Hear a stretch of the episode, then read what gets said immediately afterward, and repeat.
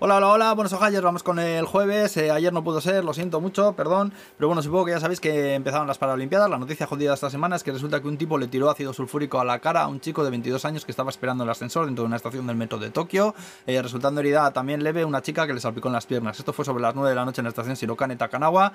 El pobre chaval tiene quemaduras severas en la cara, no se sabe si perderá la vista. La policía ha distribuido fotos que captaron en las cámaras de seguridad del agresor, pero que vamos, que está la fuga, que no lo han pillado.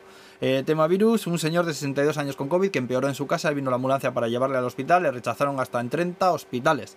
Cuatro horas estuvieron dando vueltas hasta que al final le emitieron en uno unos 50 kilómetros de su ciudad, pero resulta que ya había fallecido. Es increíble que siga pasando esto, madre mía.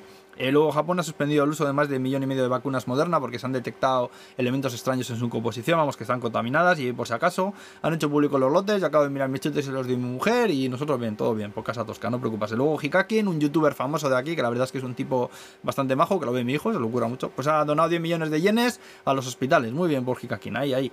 Eh, luego que sepáis que la pena de muerte sigue vigente en Japón y que acaban de condenar a un líder yakuza relacionado con al menos cuatro ataques violentos, en uno de los cuales murió una persona. Luego en Fukushima se ha aprobado la construcción de un túnel subterráneo desde la central al mar para verter el agua contaminada. Vamos, que la idea sigue adelante a pesar de la fuerte oposición de los pescadores de la zona.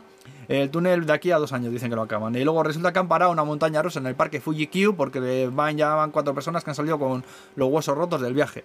El bicho se ponía a una velocidad máxima de 180 km por hora y en uno de esos bandazos, pues ala, eh, fractura, sobre todo en cuello y en la columna. El parque dice que la culpa es de los pasajeros que hacen el tonto ahí mientras van montados, pero vamos, que no cuela ya y que el gobierno se lo ha cerrado y ahora están en investigaciones.